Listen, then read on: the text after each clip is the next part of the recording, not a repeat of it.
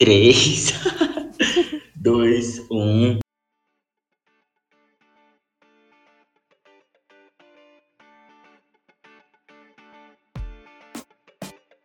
Oi, gente, tudo bem? Estamos aqui novamente com o nosso podcast, o segundo podcast. A gente teve o primeiro, que foi o mês passado, com o tema do mês da visibilidade trans, e a gente está aqui agora em fevereiro para debater um pouco mais. Esse vai ser um pouco maior comparado ao primeiro, né? E sejam todos bem-vindos, sintam-se em casa. É, a gente tem alguns convidados também.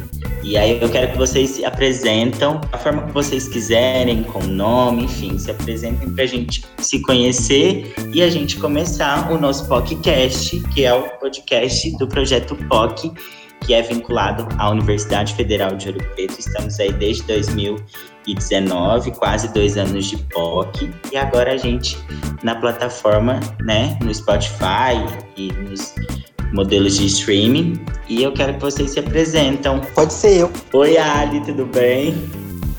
Oi, Fernando.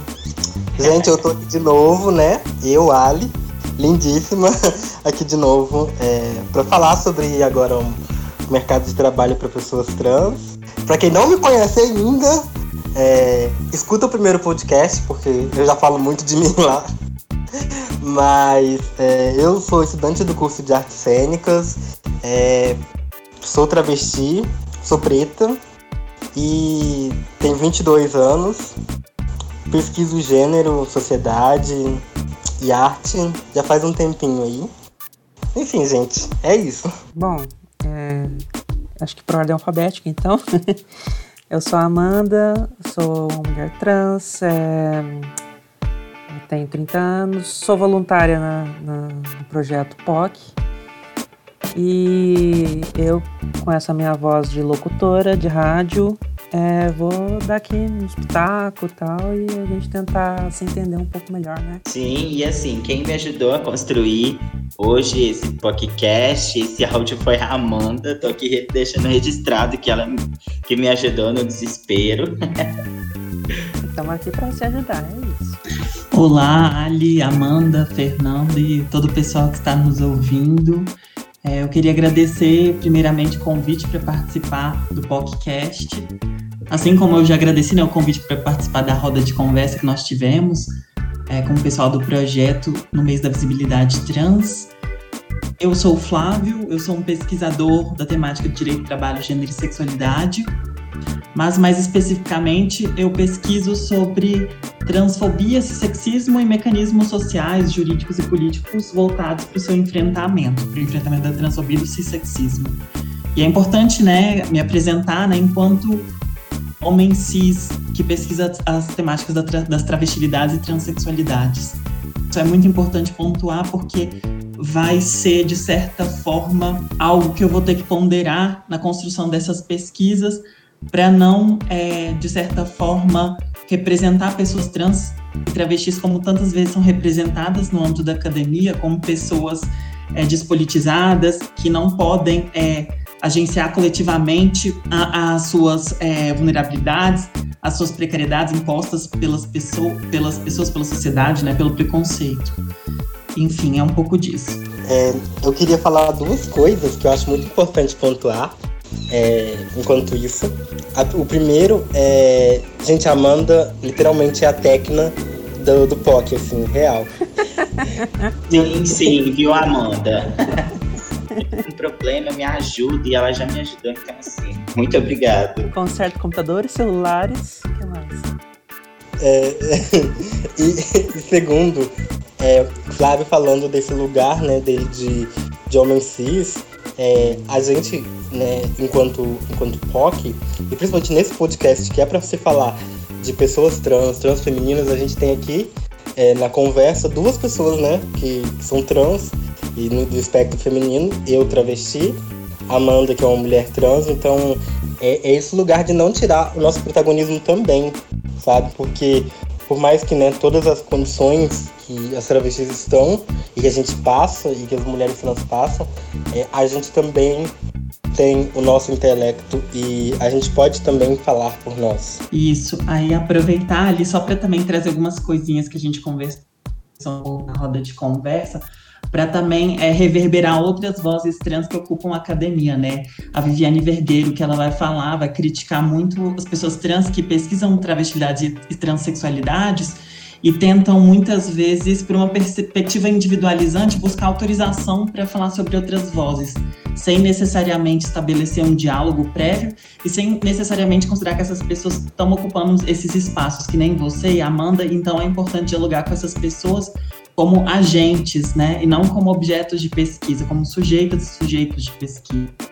Sim, sim, e a gente tem muitas pesquisadoras é, trans é, que estão surgindo aí é, tem a, a, a Mara Moira, que não tem como não se, se falar de, de gênero, sociedade, não falar da Mara, porque ela é perfeita e é isso, sabe? A gente está também conquistando os nossos espaços. Sim, eu também, quando vocês dissem aí de intelectuais é, travestis e trans, e eu queria indicar também uma que eu acompanho, que é a Maria Clara Araújo, não sei se vocês conhecem, mas eu já acompanho já tem um tempo, que ela é pedagoga e trabalha na intelectualidade negra, assim, né? Então, pedagogia das travestilidades. Então, assim, deixar uma indicação para as pessoas que estão ouvindo a gente aí. Perfeita! Se eu não me engano, porque, assim, é, no, no mês de janeiro a gente fez todo um o mês voltado para visibilidade trans. E no Instagram do, do POC tem um vídeo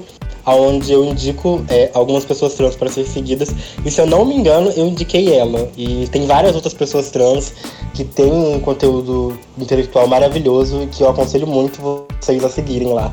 Que tá lá no, no Instagram para vocês consumirem. É, estudos e pesquisas de pessoas trans também. Isso, eu acho que, não sei se você indicou, mas eu também conheço assim, né, que é a Giovana Eliodoro, que ela é comunicadora historiadora, pesquisadora. E aí, você falando aí, Ali, eu lembrei dela, assim. Então, deixo também essas duas indicações, que são pessoas, assim, incríveis e, e muito importantes para a construção que eu tô tendo em relação a, a, a esse tema, sabe? Não, eu só ia falar como isso já tem. Isso daí tudo já está é, diretamente envolvido com o nosso assunto de hoje, né? Que é mais especificamente o mercado de trabalho para pessoas trans. Que é importante é, a ocupação do espaço acadêmico, que é um espaço em relação ao qual as pessoas trans são expulsas é, desde muito cedo, né? São expulsas muitas vezes é, no ensino fundamental e no ensino médio, que vai dificultar aí também de, posteriormente um acesso ao ensino superior, porque muitas pessoas trans não vão infelizmente vão ser expulsas do ambiente escolar e não vão conseguir concluir né, o ensino médio, às vezes o próprio ensino fundamental. É, você falando do, da questão do, de, de, pessoas trans, né? Na academia, eu recentemente, assim, eu posso dizer que sou bem nova nesse negócio de academia, de universidade, de pesquisa, é, mais formalmente, faz um ano e meio, e nesse um ano e meio, né, pandemia, então, assim, muito pouco tempo. Eu não tenho tanta experiência com, com academia. Eu acho que a Amanda tem mais experiência para falar disso, mas eu. Porque a Amanda, né, se formando e tal. Mas é, eu tenho muita experiência enquanto vivência, porque eu vivi por vários nichos sociais diferentes e pude ver é, várias perspectivas de pessoas trans e viver a minha própria perspectiva enquanto pessoa trans, esses mecanismos é, de poder que a sociedade impõe pra gente. Aí isso vai desde educação até é, o pouco que sobra pra gente de trabalho. É, como você falou, as pessoas trans majoritariamente são expulsas das escolas e aquelas que ainda conseguem em algum lugar, e aí isso vai entrar muito na pesquisa do, do Flávio, é, conseguem em algum lugar, é, passam por várias, é, por várias transfobias e desrespeitos nesse, nesse, nesses lugares e acabam sofrendo muito com esses mecanismos de, de poder. Queria que Flávio explicasse um pouquinho da pesquisa e falasse um pouquinho né, dessa perspectiva de, das pessoas trans no mercado de trabalho e desse mercado de trabalho formal e desse mecanismo de poder que a gente acaba é, sendo sujeito a, a participar. Sim, sim, Ali. Pois é, eu acabei na, na minha apresentação esquecendo de falar um pouquinho sobre a, a, minha pesquisa que eu fiz no mestrado, que foi sobre a transfobia no setor de telemarketing, especificamente na região metropolitana de São Paulo, mas também estratégias de resistência, né? Tanto de pessoas trans que trabalham nesse setor, como do Sintratel, que é o sindicato que representa as trabalhadoras e trabalhadores do telemarketing na região metropolitana de São Paulo, a essa forma de discriminação. E o que, que acontece? De certa forma, a sociedade e as pessoas e as empresas, né, consideradas como integrantes da sociedade, vão tentar é, expulsar e dissuadir as pessoas trans a reformarem gênero, a transformarem, construírem seus corpos como elas desejam. Isso de diferentes formas. É, um, dos, um desses mecanismos é a tentativa de expulsão, por exemplo, do, do ambiente escolar. A partir da expulsão do ambiente escolar, você tem, você vai gerar é, um potencial, digamos que de, uma potencial discriminação estrutural que a partir do momento em que a pessoa não consegue concluir os ciclos básicos de educação, ela não vai ter acesso à universidade. E, posteriormente, essa, essa falta de, de conclusão dos ciclos básicos e eventual acesso à universidade vai dificultar também o acesso a uma série de empregos. Então, primeiro a gente vai ter, né, essa consequência estrutural da discriminação, como também as pessoas trans, então, quando elas vão é, muitas vezes buscar uma vaga no mercado de trabalho, elas vão também é, enfrentar o preconceito, que vai impedir é, a elas o acesso a uma série de setores sendo um dos poucos setores é, possibilitados, pensando no contexto do mercado de trabalho formal, o setor de telemarketing. E por quê? Porque é um setor que promove a invisibilização dessas pessoas. Nós não vemos as pessoas com quem nós contat é, com as quais nós falamos, com quem nós contatamos. Né, quando nós fazemos algum tipo de ligação para um setor, para um serviço de telemarketing para um serviço de qualquer empresa, quando você precisa contratar, cancelar um serviço, fazer algum tipo de reclamação, elogio, enfim. Então é um setor que vai promover essa invisibilização. E é um setor marcado por baixas remunerações, as pessoas que trabalham no telemarketing como operadoras e operadores costumam receber entre um salário mínimo e dois salários mínimos, é um ambiente que estão sujeitas a uma pressão muito grande, muitas vezes assédio moral, que vai se caracterizar aí na sua face organizacional, porque existe uma pressão muito grande para o cumprimento de metas.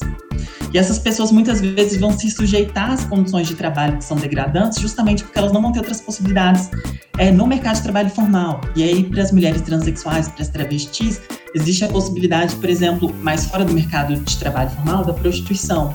Muitas vezes vai ser a única possibilidade de é, reunir os meios de subsistência, que vai assegurar a subsistência para essas pessoas. Mas aí já trazendo uma coisa que a Kali pode falar, que, é, que, é, que eu imagino que ela vai pontuar, que ela pontuou na roda de conversa, a questão de, de pensar na prostituição também não só de uma forma negativa, mas e pensar também em possibilidades de regulamentação da prostituição, para que aquelas pessoas que optem por se prostituir, apesar de terem outras oportunidades, possam fazê-lo, mas fazer em segurança. E agora outras mulheres transexuais travestis vão ter como possibilidades de acesso ao mercado de trabalho formal outros setores, geralmente o setor né, da moda, da beleza.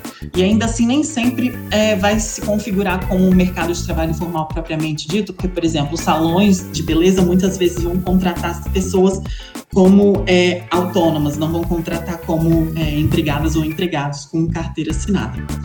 Aí eu acho que já falei bastante, aí vamos falando que depois eu vou comentando mais algumas coisinhas. É, a Flávia colocou alguns pontos, né, que eu gostaria de falar.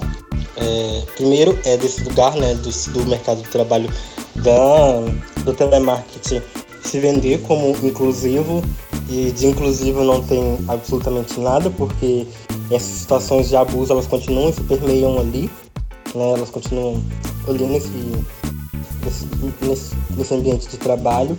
E falando um pouco sobre a minha própria experiência, é, ainda vou falar um pouco sobre a questão da prostituição, mas falando sobre a minha experiência, que é na área da beleza, é, é uma área que você não vê os mecanismos de abuso ali, você não vê esse tipo de controle, mas ele tá ali e esse lugar de, se, de colocar a pessoa trans como esse lugar da pessoa trans de se colocar nesse mercado de trabalho é, ela se sujeita a muitas situações que, que, exatamente por trabalhar como autônoma, ela tem que aceitar, porque senão ela fica sem seu dinheiro, sem lugar para trabalho, sem é, e sem oportunidade.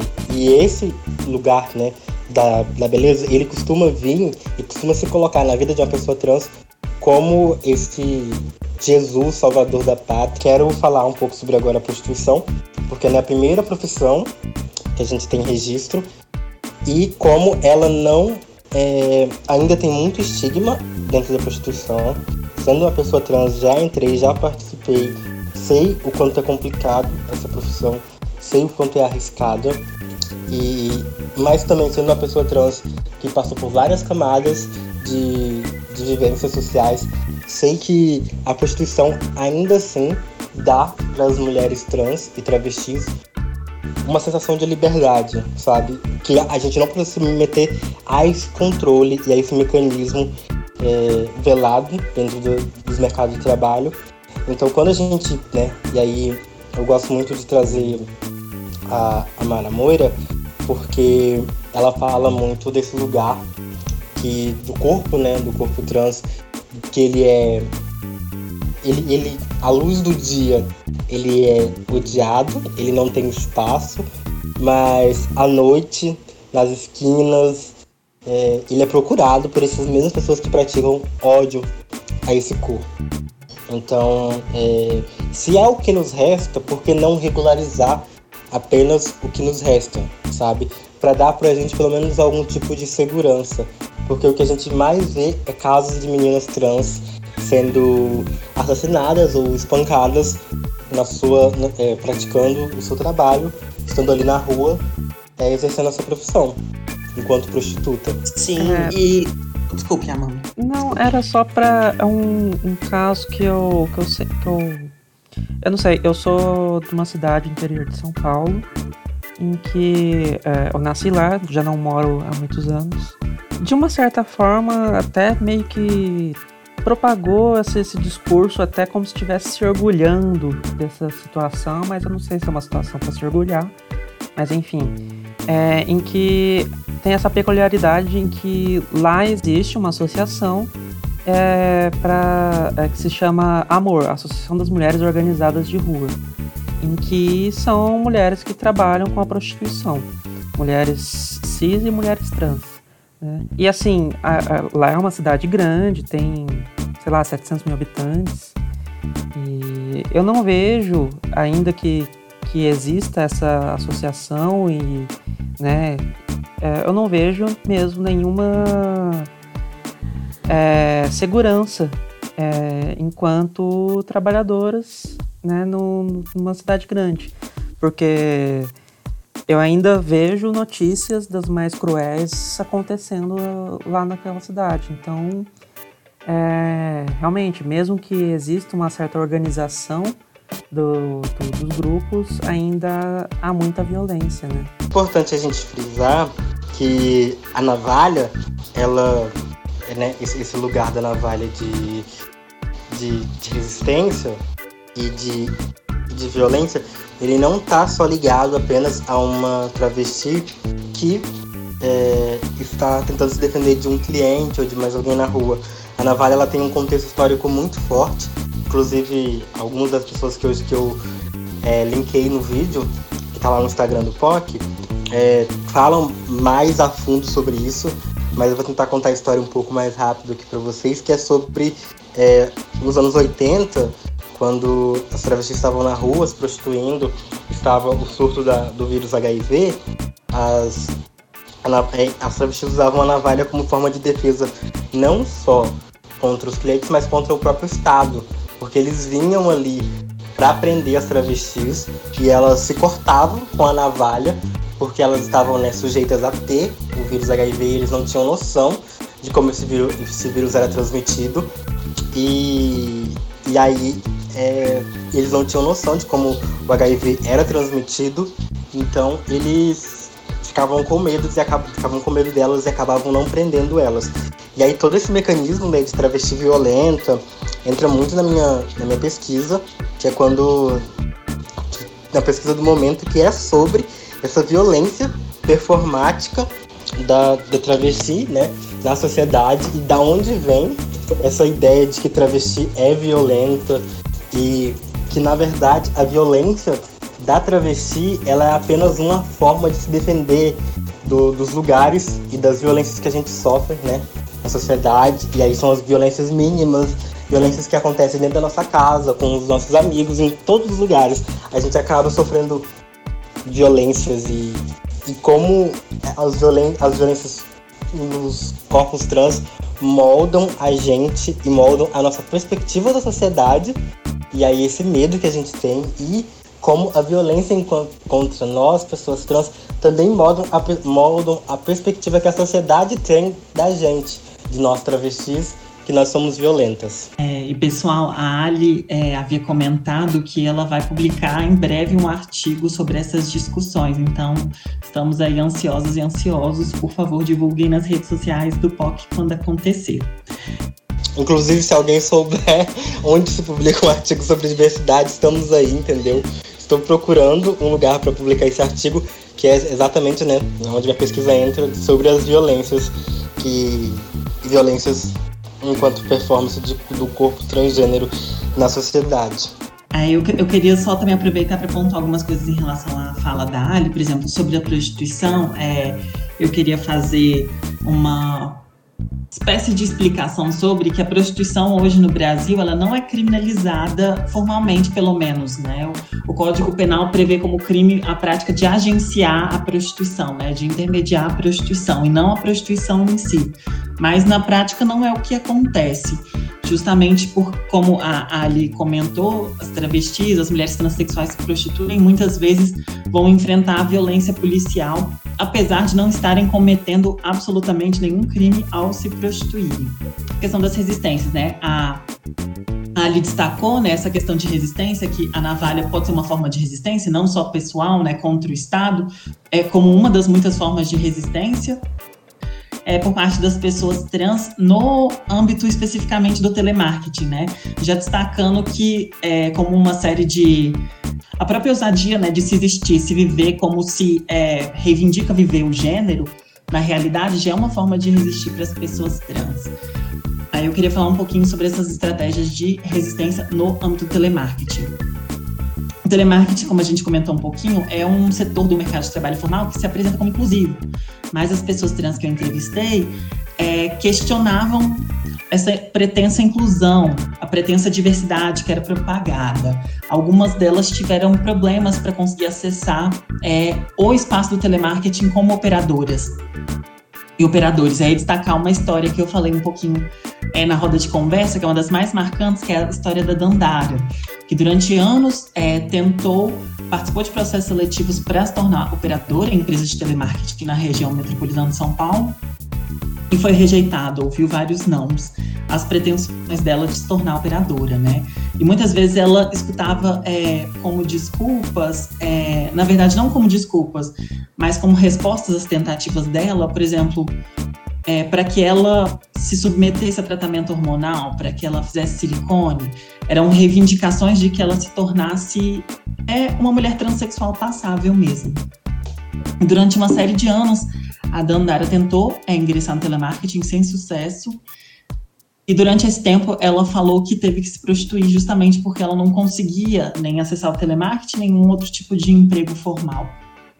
E também é importante destacar, por exemplo, sobre a prostituição, que a Ali também falou um pouco, falou um pouco mais atrás da questão de que, que às vezes é, as travestis, as mulheres transexuais optam pela prostituição justamente para escapar é, dessa sensação, é, dessa encarnação, digamos, por parte dos patrões, das patroas, de que seriam messias, né, ao contratarem pessoas trans, ao salvarem elas da prostituição que é algo que o João Felipe Zini vai trabalhar também na dissertação é, de mestrado dele, que é sobre prostituição das travestis, e vai falar que é o messianismo patronal, né?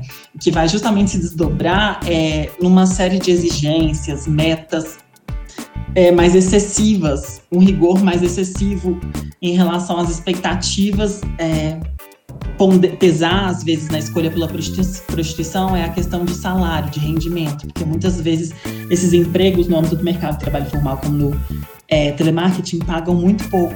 Então, na prostituição, as pessoas podem é, ter algum nível maior de liberdade, digamos, e também podem ter acesso a uma remuneração maior do que conseguiriam no âmbito do mercado de trabalho formal. Eu quero pegar um gancho que o Flávio falou sobre inclusão, né? E aí, recentemente, eu li um texto, eu vou procurar, e aí depois eu passo para vocês, que fala muito, eu penso assim, né, que a inclusão está pautada numa perspectiva muito neoliberal, né, assim, pautada muito no capitalismo, porque, assim, inclusão para quem, né, a gente está falando de quais corpos, inclusão para quais pessoas, né, então é sempre pautado no, no, capitalismo, né, que é esse sistema completamente opressor, completamente genocida mesmo, né, que está nessa perspectiva do mercado de trabalho, sempre pautado também é, no mercado de trabalho é, com péssimas qualidades, né, de, de crescimento, enfim, trabalho mal remunerado, Flávio falou muito sobre isso, né? Então, assim, esse termo inclusão, né, é muito pautado no mercado de trabalho, principalmente é, no telemarketing, né? Lembrando da roda de conversa. Então, assim, eu vejo como uma perspectiva muito neoliberal, sempre pautado no capitalismo, né? Então, assim, inclusão para quem? É, essa questão do que Flávio colocou, né, do de meninas optarem pelo instituição exatamente pelo, pelo rendimento é muito real, porque assim, é, e aí, né, a gente vai lá em outras críticas que eu faço no meu belíssimo artigo que vai sair esse ano sobre a cisnormatividade e uma críticas também que eu vim venho construindo a partir da Amara de ler Amara Amor, gente, eu estou pela pela terceira vez aqui nesse, nesse podcast, mas pela que é esse lugar do corpo trans ter que se encaixar num, num, num padrão cisnormativo é, e aí as, muitas vezes as meninas acabam indo para a prostituição porque é um dinheiro que tecnicamente seria um pouco mais rápido e né para fazer essas cirurgias e tudo mais para se adequar a esse padrão cisnormativo e aí essas meninas acabam colocando a própria vida em risco fazendo cirurgias tão, que não são tão seguras. E aí a gente tem inúmeros casos de meninas que se colocaram é, que acabaram colocando silicone industrial e tiveram complicações e tudo mais. No entanto, a gente não pode deixar de entender que esses corpos que estão em busca dessa cisnormatividade também são resistência e que os corpos trans que, né, que tenham algum tipo de privilégio, que conseguem é, fazer isso de uma forma. conseguem e querem é, se encaixar numa cisnormatividade também é uma forma de resistência, porque sim, deixando acho que uma mensagem né, para finalizar, todo corpo trans é resistência, estando em qualquer espaço, desde a Amanda que está se formando aí em arquitetura. Se formando é uma palavra muito forte, né? ah, amiga, mas você tá no final. mas a Amanda que tá aí já né, no final do curso dela de arquitetura, eu que estou aqui é, nas artes, e aí pesquisando vários aspectos da arte, as meninas que estão na rua e pessoas trans que que começaram a hormonização cedo, pessoas trans que começaram a hormonização com 50 anos de idade. Todos esses tipos de transgeneridades são formas de resistência e elas devem ter seu espaço e ter respeito também. Sim, e por exemplo, acho muito importante essa sua fala, né, sobre todas as fo essas formas serem formas de resistência, porque, por exemplo, no caso do Dandara, era imposto para ela que ela buscasse a passabilidade. Então, ela percebeu que a passabilidade poderia ser um mecanismo de resistência para ela. Então ela começou a pautar a transição de gênero dela justamente na busca também pela passabilidade, porque seria a forma dela conseguir assim um acesso ao telemarketing que ela conseguiu depois de anos de muitas tentativas é, frustradas justamente por causa da transfobia só que também sem perder, sem, só que também ela sempre consciente de que era uma forma de resistência, que ela era agente nesse processo, que muitas vezes as pessoas vão considerar a passabilidade de uma perspectiva só negativa. E agora, dialogando com o que a Amanda falou, desse discurso capitalista, neoliberal, de inclusão, que é muito hipócrita, no caso do telemarketing, as pessoas trans conseguem acessar, as pessoas trans conseguem acessar o espaço das empresas para serem operadoras e operadores, que vão ser os cargos mais baixos e mal remunerados. Além dos operadoras e operadores, tem também as supervisoras e supervisores, gerentes, coordenadoras e coordenadores, diretoras e diretores. E à medida que você vai subindo é, na hierarquia da, estrutura organizacional das empresas de telemarketing, você tem cada vez menos diversidade de gênero, racial é, e de outros tipos. Você tem um número cada vez maior de homens cis, brancos, heterossexuais. Então é uma inclusão justamente hipócrita, porque ela só contempla uma parte da empresa e a parte mais mal remunerada e sujeita a condições degradantes de trabalho. Daí trabalhando, e aí, para dar um exemplo disso, é, teve o caso na minha pesquisa da Gisberta, só para relembrar que é um nome fictício, assim como todos os outros que eu estou falando e eu eventualmente venha a falar. Que a Gisberta, depois de muitos anos como operadora, ela quis tentar se tornar supervisora. E ela conseguiu apenas depois de participar inúmeras vezes de processos seletivos internos para se tornar supervisora, que geralmente nas empresas de telemarketing existem processos seletivos internos, né, para promoção. Não uma regra, mas é uma prática muito comum. E apesar de ir bem, já ter muita experiência, ser muito elogiada, ela era sempre reprovada. E quando ela conseguiu, ela conseguiu é, condicionada à aceitação de duas exigências. Primeiro, que ela deveria ser chamada, ela deveria ser é, interpelada pelo seu nome de registro, e segundo, que ela deveria se vestir como terno. Então, a condição para ela ascender profissionalmente no âmbito do telemarketing foi justamente a invisibilização da identidade trans dela é uma violência que mostra é, esses limites que a Amanda estava falando, desse discurso inclusivo. Quem falou do discurso inclusivo foi o Fernando, não? É, Sim, você eu, tinha falado. Eu não falei nada aqui. Ai, é... perdão, perdão, gente, desculpa. Nossa. não, acontece. Desculpe, Fernando. Tudo Nossa. Tudo bem. É assim que a conversa fica mais gostosa. Não, Flávio, tudo bem. É, deixa eu falar Assim, você falou sobre a passabilidade, né? E também tem esse lugar, né? Da, você falou da passabilidade enquanto resistência. É, e eu vou confessar, assim, que, que, tipo assim, eu sendo uma pessoa trans, é, eu quero passabilidade sim, entendeu? Meu meta é, é conseguir passabilidade sim. Só que. E não é por, por, questão de resistência, e até às vezes até por questão de segurança, mas não é nenhum por um nem por outro. É só porque eu quero me sentir uma grande gostosa, gente. É só por isso, entendeu? Eu quero melhorar o que já tá bom. É só por isso. Então, assim, às vezes a gente acaba é, pensando na passabilidade, é, colocando a passabilidade como um grande monstro e tudo mais. E às vezes a passabilidade é só porque, sabe, ela tá ali, ela acontece e e é isso, sabe? Você passa anos da sua vida se olhando num espelho e sem se ver, então você quer ver a melhor versão de si mesmo quando você transiciona. É, a passabilidade eu, eu vejo como até um diálogo com a própria disforia de cada, cada uma, né? Acho que é, para mim a passabilidade é importante porque eu tenho uma disforia muito forte com a minha aparência, né? Então, é, só que isso também não justifica o, o Estado, ou a empresa, ou a sociedade cobrarem a passabilidade de qualquer pessoa que seja, né? Sim, a gente tem que desmistificar que a passabilidade. A gente tem, não. A luta é tirar esse, esse, esse poder que a passabilidade tem e não necessariamente condenar a passabilidade, mas tirar esse poder é, de, de empregabilidade, de segurança, é, que a passabilidade tem, sabe? Tirar esse poder, porque muitas vezes muitas meninas não têm nem perspectiva para conseguir alcançar essa passabilidade que eles vendem, que, que, que, o capitalismo, que a gente tanto falou aqui, vende como, como perfeita para, para uma pessoa trans. E é isso também, né? A violência do Estado, sobre a qual a gente falou um pouco mais cedo, é, contra o qual se resiste também através da, da navalha, né? No exemplo da Ali, vai se manifestar nessa ausência de políticas públicas de saúde, ou não ausência, né? Mas digamos que nesse. Hum, não é vazio, mas digamos que nessa existência ainda muito é, precária que possibilita o acesso por parte de poucas pessoas trans em poucos pontos do país.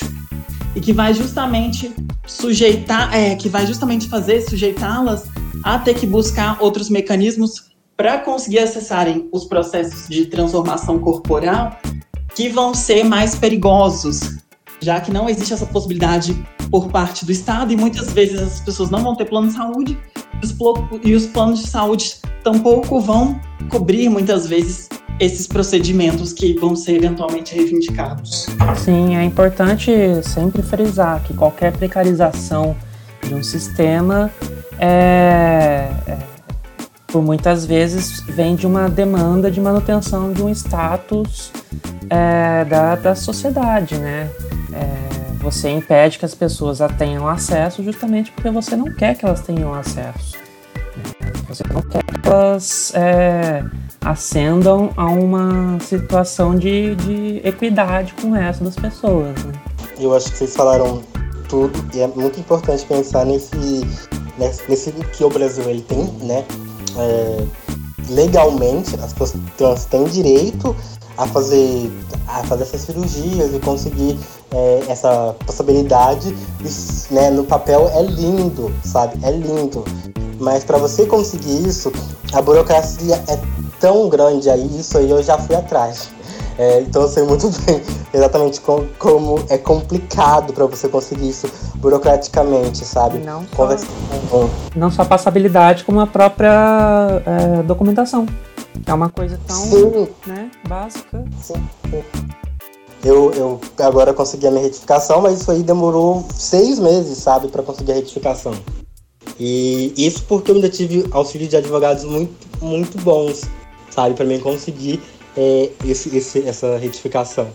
Mas o, o, que eu tava falando sobre a questão né, desse, de, não só também é, de cirurgias, como da própria hormonização, sabe? São poucos pontos do Brasil que você consegue uma consulta com um endocrinologista de fato, sabe? Porque não tem. Sim, eu passei na semana retrasada no endócrino do SUS, né? E ele se recusou a atender justamente porque ele, no caso, ele alegava, né, que ele não tinha conhecimento de como fazer um, um tratamento hormonal para pessoas trans. Né? Então eu estou novamente na fila do SUS porque tecnicamente ele disse que, que não, não sabia como fazer isso. Né? Isso é extremamente problemático, né, Amanda? Porque isso também pode, por vezes, expulsar as pessoas do sistema de saúde, no sentido de que as pessoas não vão sentir que naquele espaço elas são acolhidas e as demandas delas são acolhidas. E daí também tem o um problema, não vão ser em todas as cidades que vai existir um ambulatório específico para pessoas trans. Então as pessoas vão ter que, por exemplo, se deslocar a distâncias muito grandes. Eu não sei como é que o seu caso foi. Foi, foi onde você está morando, no interior de São Sim, Paulo? É, aqui é, é, é, no eixo Rio-São Paulo, né? Então é uma, uma zona que Sim. É, é até desenvolvida, assim, tem, tem bastante recurso, até porque é bastante. Tem muita gente, né? Muitas pessoas uhum. moram aqui.